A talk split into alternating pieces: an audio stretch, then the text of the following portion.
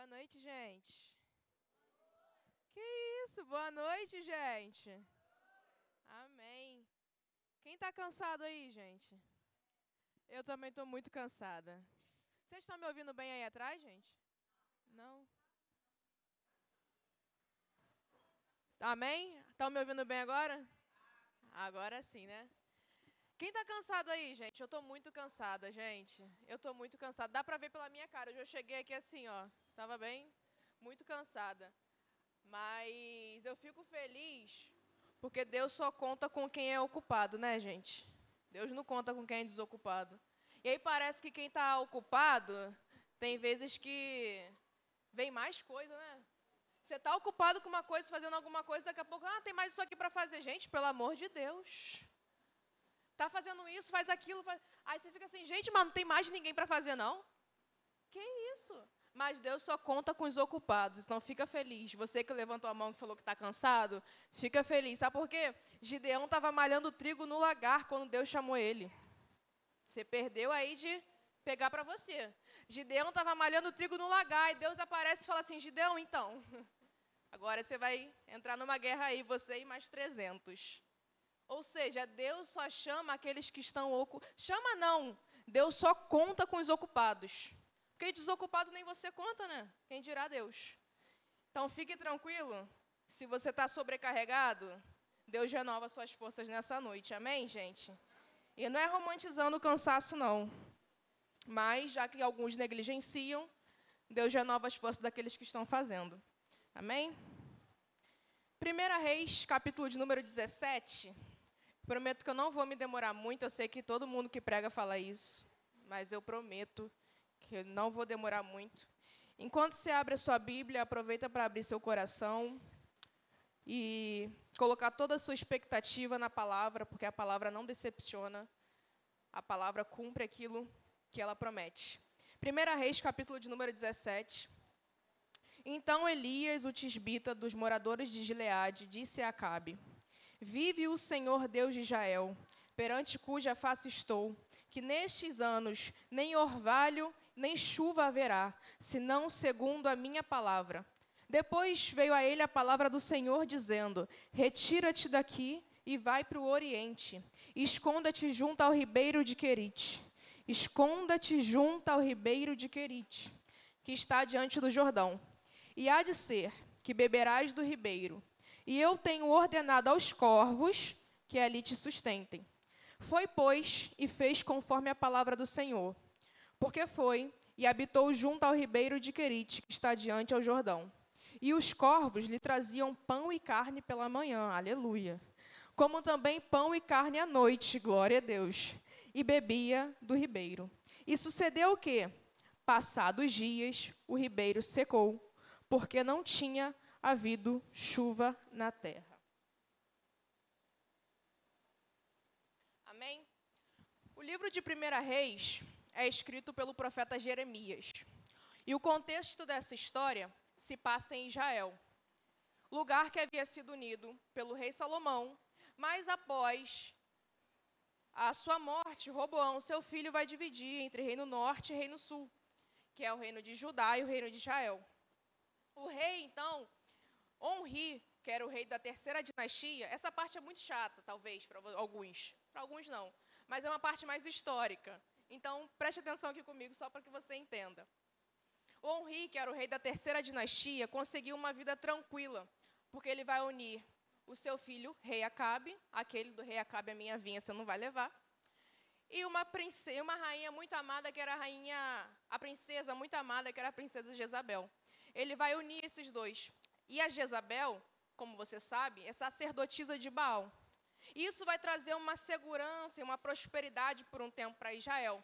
Só que eles têm alguns problemas com os profetas dali, porque os profetas dali queriam uma interpretação rígida das leis de Moisés. Então isso vai causar alguns conflitos na época e vai se tornar difícil manter paz naquele lugar. Quando o rei Acabe assume, isso vai piorar as tensões, porque ele vai permitir culto a um deus estrangeiro dentro do seu próprio palácio.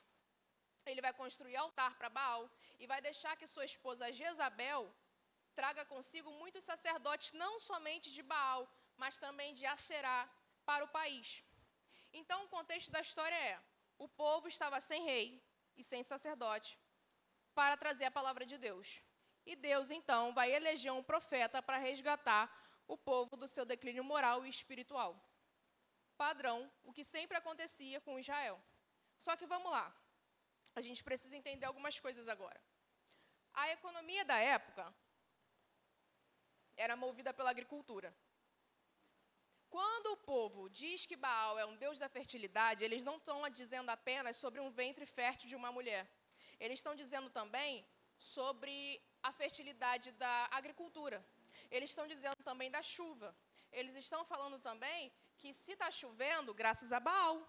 Se está tendo o que vender, se os empresários da época estão se dando bem, graças a Baal, porque Baal é o Deus da chuva. Então toda a glória estava sendo voltada para Baal.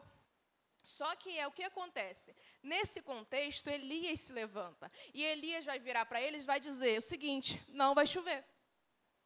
E nem mesmo orvalho cairá. Então Elias está se levantando e está reafirmando que Baal não é ninguém. Os que são empresários ali na época, a economia cai se não chove. Se a economia não é gerada, o que acontece com o povo? Então Elias se levanta nesse tempo para dizer isso. Elias se levanta nesse tempo para reafirmar: Baal não é ninguém. Só que, a cada vez que Deus se manifesta, existe um nome que há de ser representado. Por exemplo, Jeová Jireh é o Deus da provisão, Jeová Rafá, Deus de cura, Jeová Shammah é o Deus presente, enfim. E nesse contexto eu quero que vocês, que a gente preste atenção, que Deus vai se manifestar como um Deus da provisão. E nós precisamos aprender a discernir a estação que nós estamos vivendo em Deus e como Ele tem se manifestado. Porque vai ficar muito mais fácil de a gente orar, da gente clamar a Deus, se a gente aprender a discernir sobre essas coisas. Amém, gente? Vamos lá.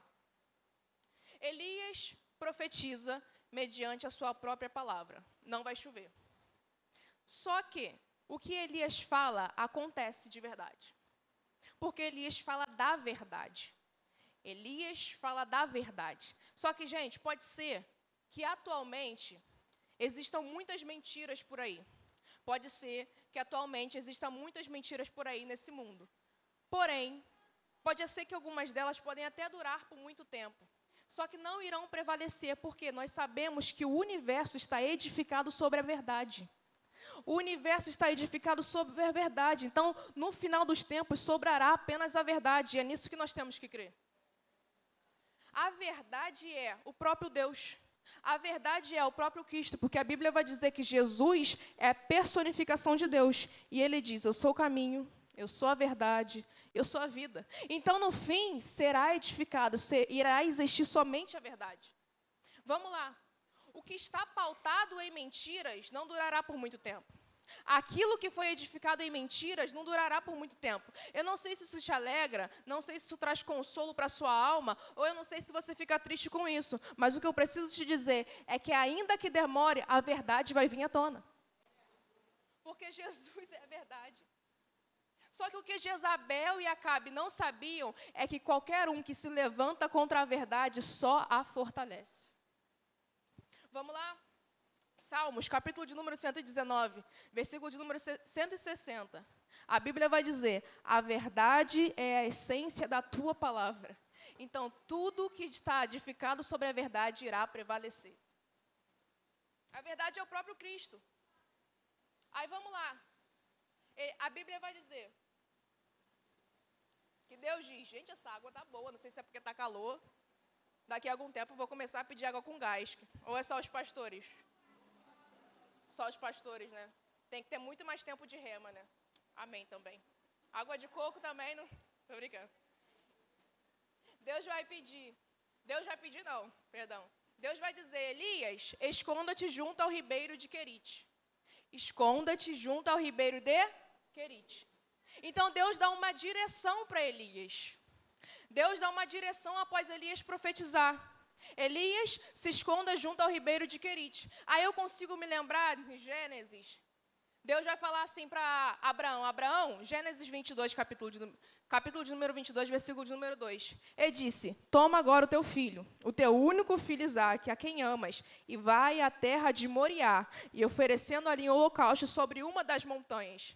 Deus está dando uma direção, não somente a Elias nesse contexto, mas também está dando a Abraão. Então entenda que nos dois textos existe um direcionamento, porque todas as vezes que Deus te der algo para fazer, Ele também vai te direcionar para os lugares certos. Aleluia. Deus sempre vai te direcionar. Não existe a gente chegar e dizer, ah, Deus mandou, mas não sei, está tão vago. Não. Todas as vezes que Deus te disser algo para fazer, Ele vai te direcionar para o lugar certo, para as pessoas certas, para o ambiente certo. Amém? Amém, gente? Vocês estão aqui comigo? Amém. Só que além do direcionamento, existe a provisão. Aleluia. Porque é a parte que a gente gosta, né? A gente gosta da provisão. Vamos lá, Abraão. Eu quero fazer esses dois paralelos com vocês para que vocês entendam uma coisa. Abraão, Deus manda Abraão sacrificar Isaac. Chega um dia, Deus manda Abraão, pega o seu filho, aquele que você ama, e leva ele em sacrifício. Abraão pega Isaac. Quando eles estão no Moriá, Abraão pega, cria o, o holocausto ali, está ali o monte para o sacrificado tem ali o cutelo, tem ali o fogo. Aí Isaac vira para Abraão e fala: Pai, tá tudo aí. Só que cadê o cordeiro? Quando Abraão está quase esticando a mão, Deus impede. Quando Abraão estica a mão com o cutelo.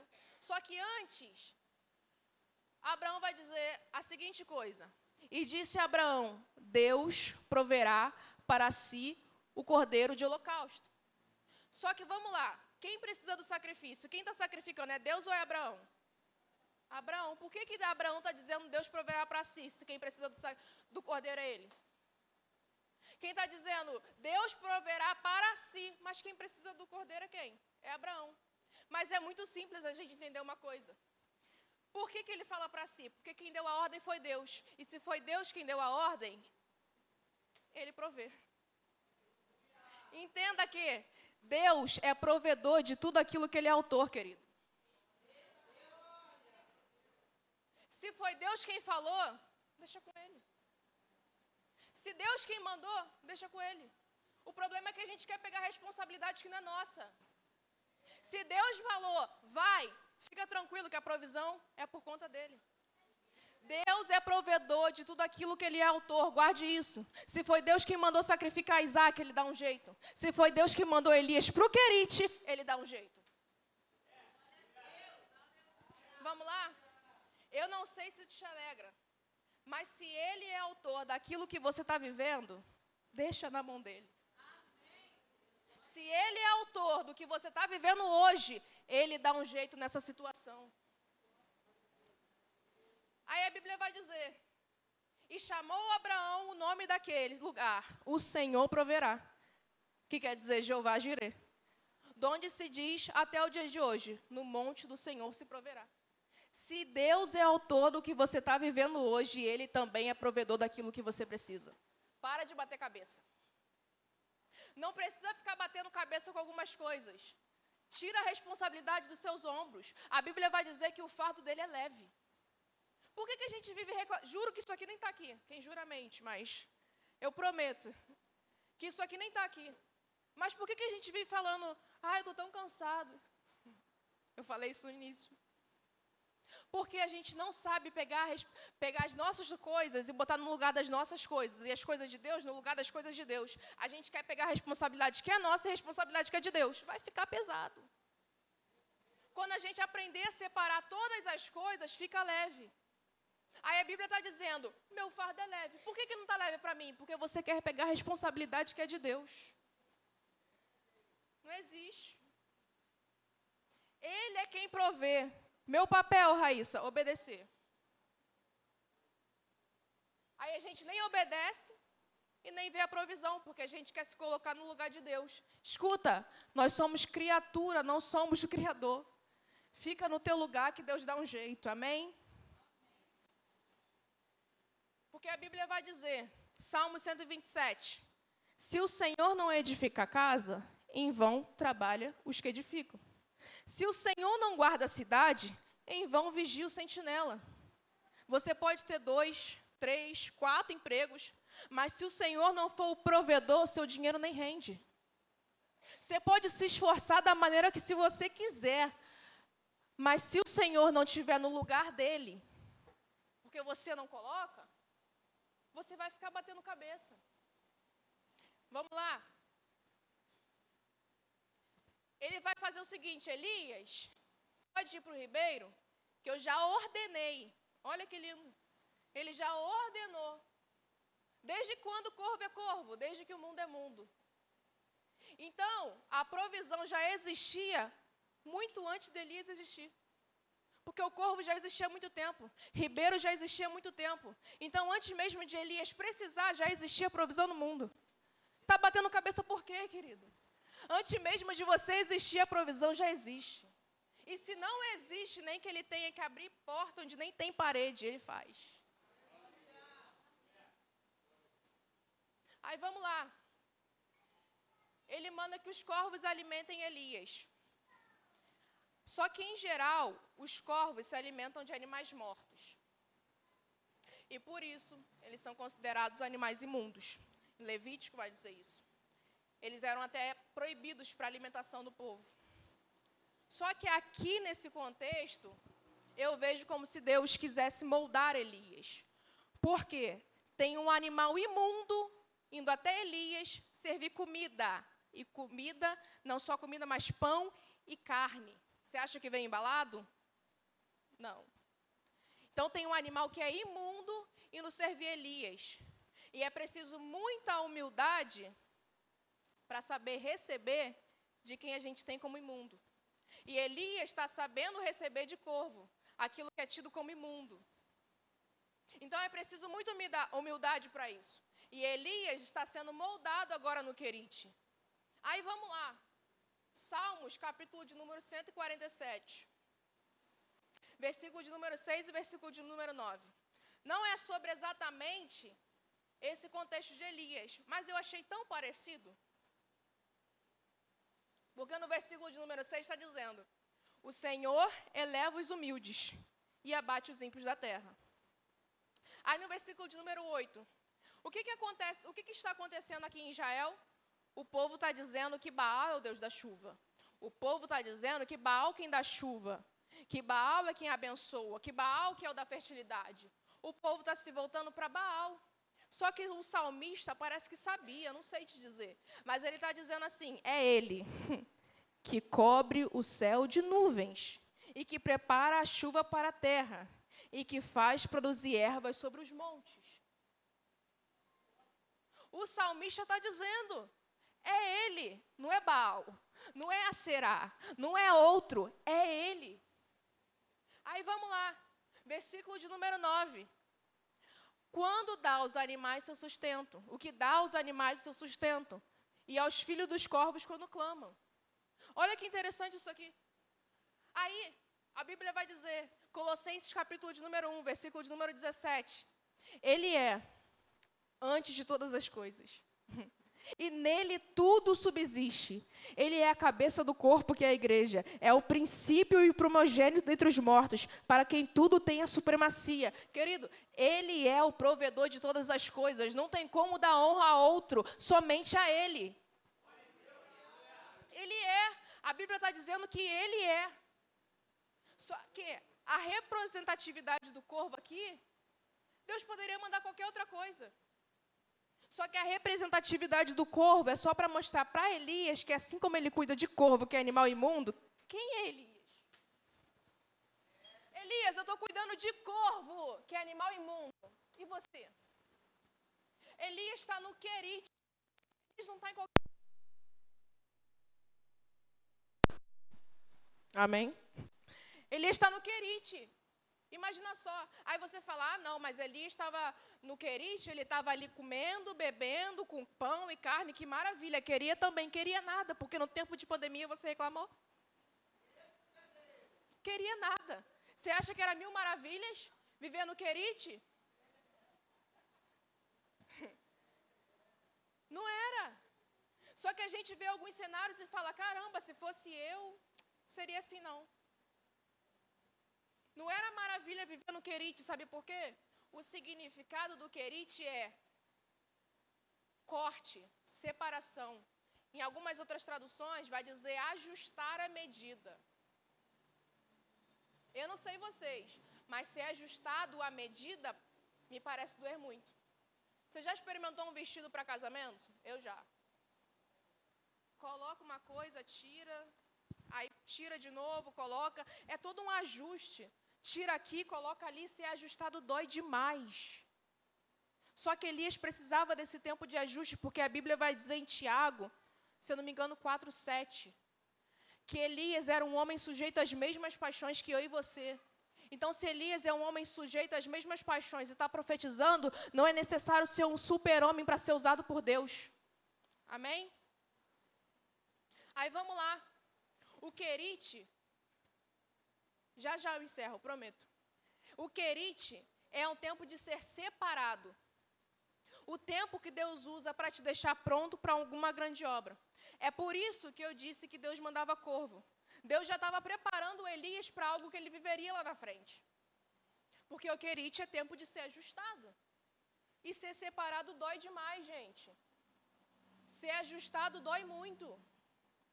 Tirar algumas coisas de você dói. Tirar coisas, acrescentar coisas que a gente nem quer, às vezes, dói muito. Só que esses ajustes são necessários para viver o extraordinário. Vamos lá. A gente precisa parar de menosprezar o tempo que Deus está nos ajustando na nossa área profissional, na nossa área espiritual, na nossa área emocional. A gente quer tudo para ontem. Só que existe um período de ajuste, porque Deus não quer, de verdade, que você viva hoje para nunca mais. Porque se Deus faz da maneira que você quer, é viver hoje para nunca mais. Porque você não foi preparado. Só que quando você é preparado, as coisas fluem em Deus.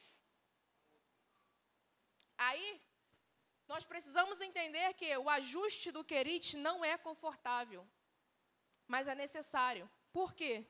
O Evangelho trata de coisas que são necessárias e não confortáveis. Se você achou que era confortável, sinto muito em te dizer, mas não é. São coisas que são necessárias tem vezes que a gente não quer estar fazendo coisas, mas tem que fazer. Tem vezes que a gente não quer, às vezes, subir no púlpito, mas tem que subir. Ah, mas eu não estou bem. Não... Ok, mas tem que fazer. E é sobre a maturidade, o Evangelho te dá isso. Independente do querite que você está passando. Vamos lá. Deus se manifesta como Jeová Jireh, aquele que é provedor de todas as coisas. Só que vai passar um tempo. E a Bíblia vai dizer que o ribeiro seca. Só que quem profetizou foi quem? Não foi Elias? Não foi Elias que profetizou, sim ou não? Amém, gente? Vocês estão aqui? Elias profetiza. Elias profetiza o quê? Não vai chover. Só que agora ele precisa de quê? Da chuva. Porque o ribeiro secou. E aí? Como é que faz? Ele que profetizou, só que em momento nenhum. Eu vejo Elias falando: Maldito o dia que eu profetizei. Caramba, por que, que eu fui falar isso? Em momento nenhum. A Bíblia não relata. Que momento nenhum Elias está dizendo: Caramba, por que, que eu fui profetizar isso? Agora eu tenho que beber. Não tem água. E aí? Sabe por quê? Porque Elias não fala, mas parece que ele entende. Que ele prefere viver no aperto, mas não abrir mão da verdade. Elias prefere viver no aperto do que abrir mão daquilo que Deus tem para ele. Então, escolha viver no aperto às vezes, do que abrir mão daquilo que Deus colocou na sua vida. Escolha viver aperto às vezes, do que abrir mão da sua casa, da sua família. Porque todas essas coisas é um aperto. Mas escolha viver no aperto do que abrir mão da verdade de Cristo. Escolha viver o aperto.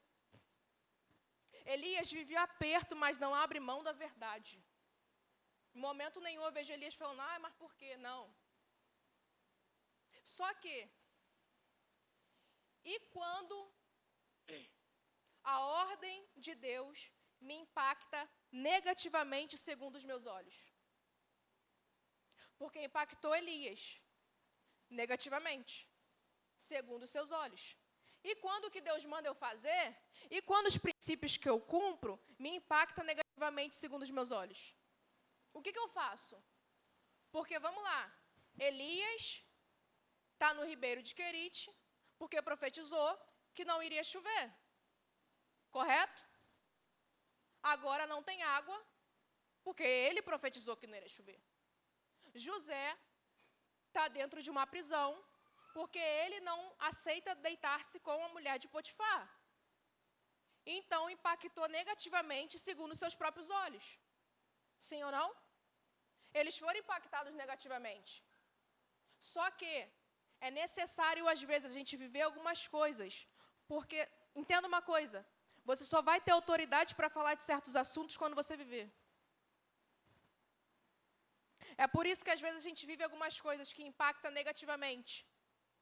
Mas entenda também uma coisa: a Bíblia vai dizer o seguinte, em Filipenses, capítulo de número 1, versículo de número 16. Se você quiser, abra.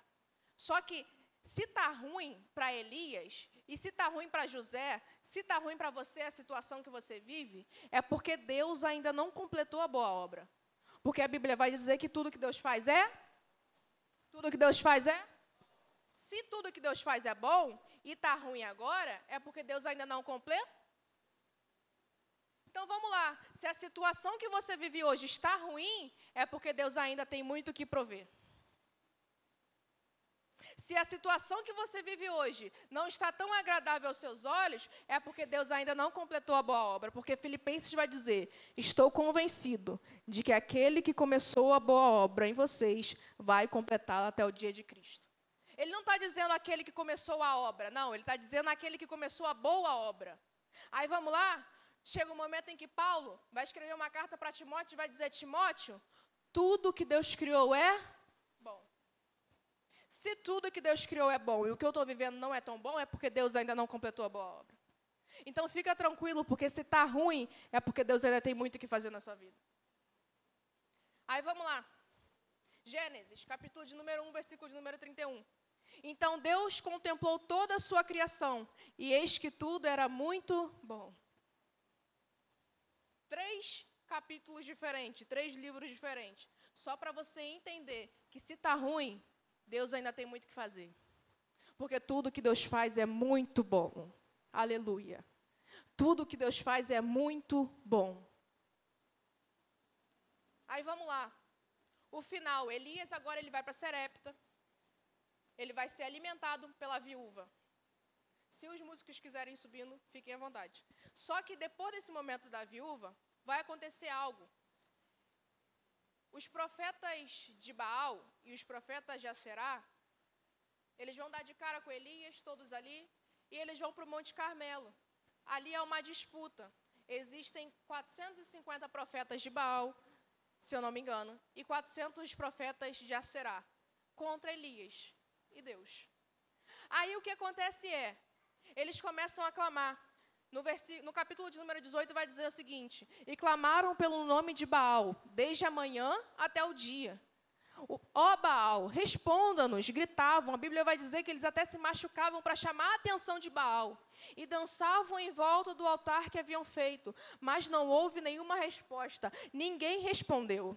Aí no versículo de número 36 vai dizer: A hora do sacrifício, o profeta Elias colocou-se à frente do altar e orou: Ó Senhor, Deus de Abraão, Isaac e de Israel, que hoje fique conhecido que tu és Deus em Israel, aleluia, e que sou o teu servo, e que fiz todas essas coisas por ordem tua. Responda-me, ó Senhor, responda-me, para que este povo saiba que tu, ó Senhor, és Deus, e que fazes o coração deles voltar para ti. Aí no versículo de número 38, Deus já vai responder. Não precisou Elias clamar muito. O versículo de número 38 diz: Então o fogo do Senhor caiu e queimou completamente o holocausto, a lenha e as pedras, e o chão, e também secou totalmente a água na valeta. Então perceba que no meio da disputa, Elias nem insiste muito, para que o nome do Senhor seja glorificado. Porque a verdade sempre vai prevalecer independente a verdade sempre prevalece. Os profetas de Baal se machucaram, tentaram de tudo, dançaram, fizeram o que fosse. para chamar a atenção de Baal, só que Baal não é ninguém. Aí quem vai prevalecer?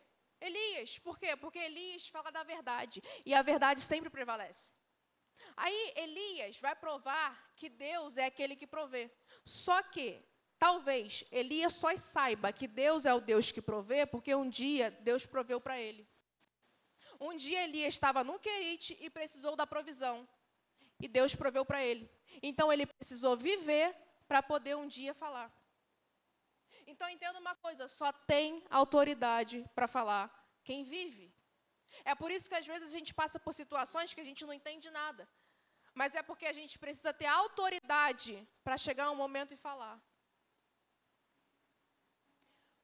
Elias vai dizer a provisão do Querite. Porque lá na frente, Deus precisa mostrar para ele a provisão do Carmelo. Elias vai viver a provisão do Querite, porque lá na frente, Deus vai mostrar para ele a provisão do Carmelo. Então, o tempo de viver aquilo que Deus preparou para você talvez esteja próximo. Raíssa, então, mas por que, que eu não estou vivendo? É muito simples. Porque talvez quem não esteja pronto é você. Por isso que existe um tempo de preparo. Talvez o tempo de viver aquilo que Deus tem para a sua vida já esteja muito próximo. Mas você não está pronto para viver aquilo que Deus tem ainda. Sabe por quê? O processo que a gente vive hoje nos ensina. Mas se você rejeita o processo, não tem como você chegar no destino. É muito simples. Só que, para você viver um momento de vitória, você precisa saber como viver. Não tem como você chegar no momento de vitória. Deus não é um Deus irresponsável que vai te pegar hoje e te colocar no teu momento de vitória. Você precisa aprender como viver o momento de vitória. Então, no Querite, Deus soube quem era o Deus de provisão, para depois poder falar quem era esse Deus. O processo que você vive hoje está te ensinando a lidar com isso. Sobre tudo essas coisas, o processo está te ensinando. Aí vamos lá. O nosso problema é que a gente menospreza o tempo de dor. Só que o tempo de dor ensina. Eu não estou dizendo que você tem que se amarrar ao processo, se agarrar a ele, falar assim: nossa, processo, eu te amo. Eu amo viver isso aqui. Não, não estou dizendo isso. Só que você precisa ter a certeza que o Deus que está com você é um Deus que provê todas as coisas. Em meio ao processo, você precisa ter essa convicção e essa certeza. Você vive aperto hoje para lá na frente ter autoridade para falar sobre vencer as maiores guerras. Quem, gente, quem via Davi lutando com o urso e leão? Me fala. Quem viu Elias enquanto estava sendo alimentado por corvos no Querite? Me fala, cadê a plateia? Ninguém. Só que todo mundo viu gigante. E muita gente viu a vitória do Carmelo. No momento do processo, pode até ser meio sozinho. Pode até ser meio dolorido. Só que o momento de vitória, e eu não estou contando que a plateia vai te aplaudir, nada disso. Só que o processo às vezes te molda e você precisa passar por isso sozinho. Mas se precisar, tem gente do seu lado também. Amém, gente? Você precisa suportar o processo, aguenta firme. Eu não sei como você entrou com seu coração aqui nessa noite. Só que suporta o processo. A mensagem que eu trouxe é muito simples. Eu estava até relutando, eu falei, Deus, eu queria trazer uma coisa mais elaborada. Um negócio mais legal, de repente. Sabe? Só que quem muito busca, às vezes, até para heresia, tem até medo. Entenda que Deus é um Deus de provisão. E Ele te trouxe aqui para te afirmar que no tempo de dor é Ele quem te sustenta. Ainda que você não veja, Ele te vê. H estava no deserto. H achou que ia morrer, ela e o menino. Aí Deus se aparece para ela. Para mostrar, H, eu te vejo no processo. Eu te vejo quando você está sozinho. Eu te vejo em meio à dor. Então escuta, Deus te vê e não só te vê, Ele é um Deus de provisão. E entenda uma coisa: só vive a vitória do Carmelo quem suporta a dor do Querite. Enquanto você não suportar a dor do querite, você não vai ver Carmelo, querido. Enquanto você não matar urso e o leão sozinho, você não vai ver gigante caindo. Só vive vitórias quem suporta dores. É desanimador às vezes, é chato. Às vezes a gente vive um monte de coisa, eu não quero viver isso, essa dor, não foi eu nem que plantei. Mas só vive vitórias quem suporta essas dores. Você acha mesmo que Davi queria ficar matando urso e leão lá? Você acha que não dava um arranhão nele, não doía? Que nada. Você acha mesmo que Elias ia escolher ir para o Querite? Tanto lugar para ir, não, eu vou para o Querite, ser alimentado por corvo. Você acha? Mas Deus, o mesmo Deus que dá uma direção, é o mesmo Deus que dá uma provisão. Ele te sustenta. Só que agora, vire para alguém, vire para a pessoa mais bonita que está do seu lado. Vira, pode virar. Fala assim para ela: suporta o processo. Suporta o processo. Se precisar, eu estou aqui, mas suporta o processo. Suporta o processo. Escuta, se você quiser viver as maiores vitórias da sua vida, você vai ter que suportar os maiores processos também. Então, suporta o processo. Eu queria muito que você fechasse seus olhos agora. Pensa aí no processo que você tem vivido. Mas pense também enquanto Deus se manifestou como Deus de provisão. Porque às vezes, de verdade, a gente acha que a gente está sozinho mesmo. Só que Deus nunca, nunca, nunca, nunca, nunca, nunca deixou. Ele é o Deus de provisão. E Ele sabe o que te dá no momento correto. Enquanto o louvor vai estar cantando, pensa aí nas todas as vezes que Deus se manifestou como Deus de provisão na sua vida. Eu tenho certeza que foram muitas vezes. É Ele quem provê. É Ele quem te vê quando ninguém te vê. Ele conhece as dores da sua alma, do seu coração.